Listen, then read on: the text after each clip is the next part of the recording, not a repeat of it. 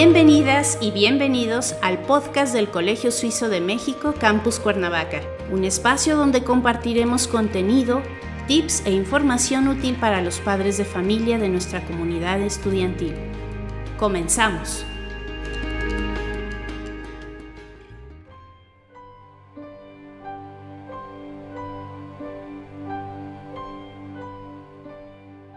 Hola, muy buen día, padres de familia del Colegio Suizo de México.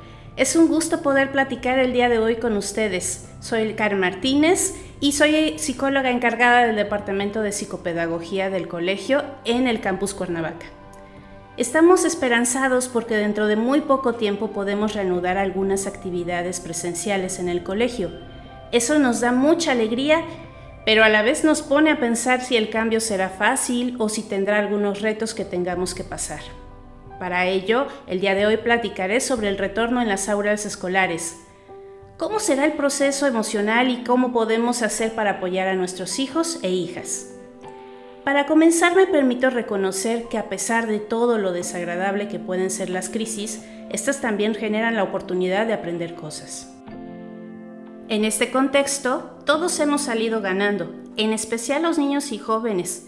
Por ejemplo, Hemos aprendido herramientas emocionales como la empatía, la tolerancia, el manejo a la frustración, el aceptar diferencias, lidiar con el aburrimiento y el malestar. La misma situación nos ha llevado a crear conciencia de la autoprotección y del cuidado de los demás.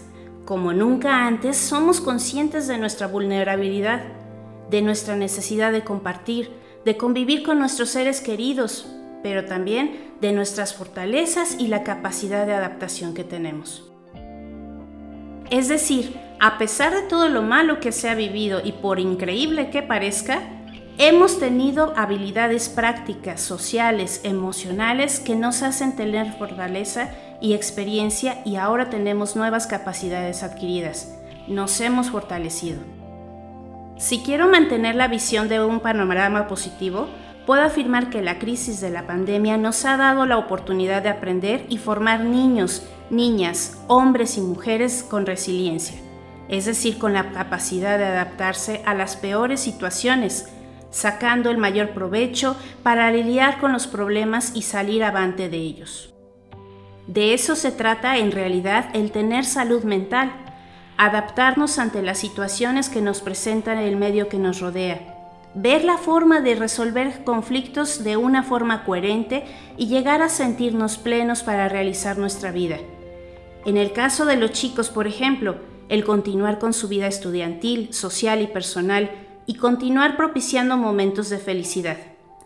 Todo lo que hagamos o dejemos de hacer repercute en nuestra salud.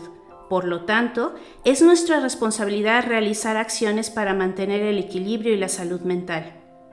Por ello es trascendental mantener una vía sana de comunicación con nuestros hijos e hijas para saber de primera mano cómo se sienten, cómo están viviendo esto y cuáles son sus necesidades y proponer las maneras en que podemos apoyarlos.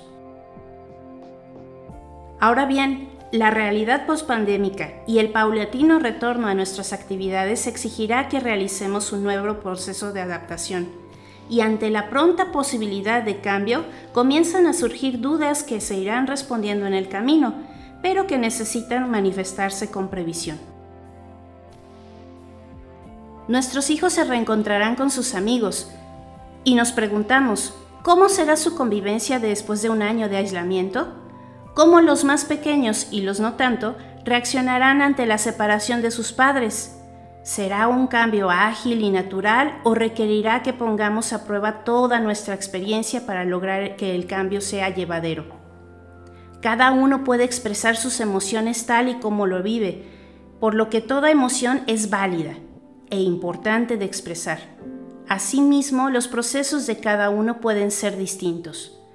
Para ello, me gustaría contribuir con algunas sugerencias sencillas que beneficien la situación actual y la transición a una etapa distinta que ha sido llamada nueva normalidad. Algunos puntos serían, como las familias, debemos invitar a ser más conscientes de nuestras preocupaciones, compartir nuestros pensamientos y emociones, crear una red de confianza para que nuestros hijos se les permita lidiar con esos momentos. Para algunos puede ser fácil y toda una nueva aventura que vivir, pero para otros serán momentos difíciles en los cuales es vital que se sientan tranquilos para poder comunicarse, que les mantengamos apoyados y capaces de enfrentar los retos actuales. Llevamos mucho tiempo en confinamiento Ahora es importante replantear nuestra dinámica de encierro y la forma en que nos hemos relacionado con los demás. Podemos ir platicando con nuestros hijos sobre su necesidad de contacto social, planteando las formas adecuadas y protegidas para retornar paulatinamente a los espacios de esparcimiento y relación con sus amigos. Charlar con ellos sobre el regreso a las aulas, manteniendo la sana distancia entre compañeros y profesores necesaria para continuar previniendo contagios.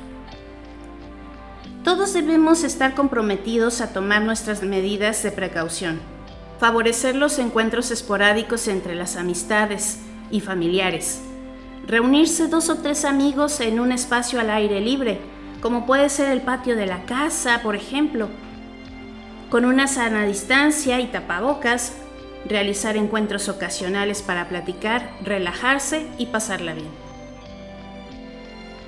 Para los adolescentes ha sido un dolor de cabeza convivir tanto tiempo y solo con la familia. Ha sido para ellos todo un reto. Ahora puede llegar el momento en que puedan mantener y enriquecer las relaciones sociales con sus seres queridos, sobre todo con su círculo de amigos con los cuales, por naturaleza en la etapa de la adolescencia, son los más vitales en este momento. Con ellos se identifican, se comprenden, se entienden y comparten gustos afines. Por otro lado, es básico para los niños y jóvenes evitar el sedentarismo. Mantenerse activos físicamente genera endorfinas para formar un estado de ánimo favorable, además de que mantiene el bienestar físico y mental y procura un descanso reparador por las noches. Cuidar el descanso de calidad, el sueño suficiente y reparador es un aspecto que repercutirá en el bienestar a la hora de readaptarse a los horarios escolares. A muchos durante esta estancia en casa se nos ha movido el reloj. Nuestros horarios pueden parecer de repente un desastre y esto debe de tener solución, comenzando a organizarse y a integrar un horario en el cual las actividades tanto escolares como recreativas tengan su espacio. Los chicos deben tener un horario establecido para dormir de acuerdo con las horas de descanso que requiera su cuerpo.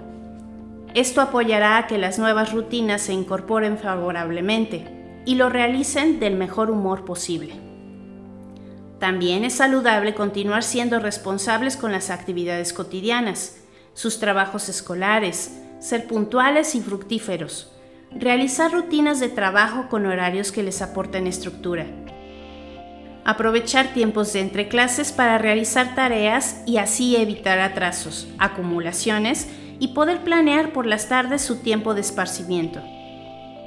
Al cumplir con sus obligaciones, evitarán el malestar del estrés innecesario y mantendrán un ritmo de productividad que aportará satisfacción.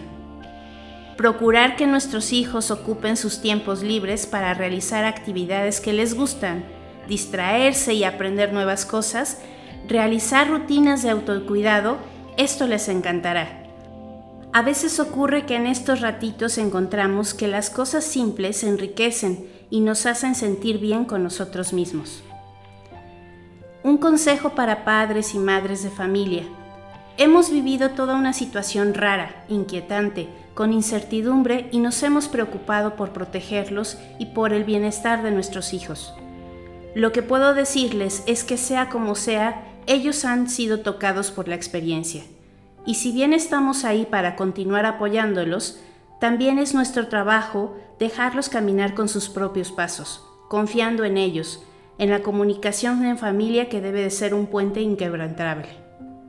Debemos de aceptar que ahora pasarán la experiencia de la reintegración a sus actividades y solo experimentándola tendrán la posibilidad de que nuevamente se adapten y se sientan cómodos poco a poco o con suerte rápidamente.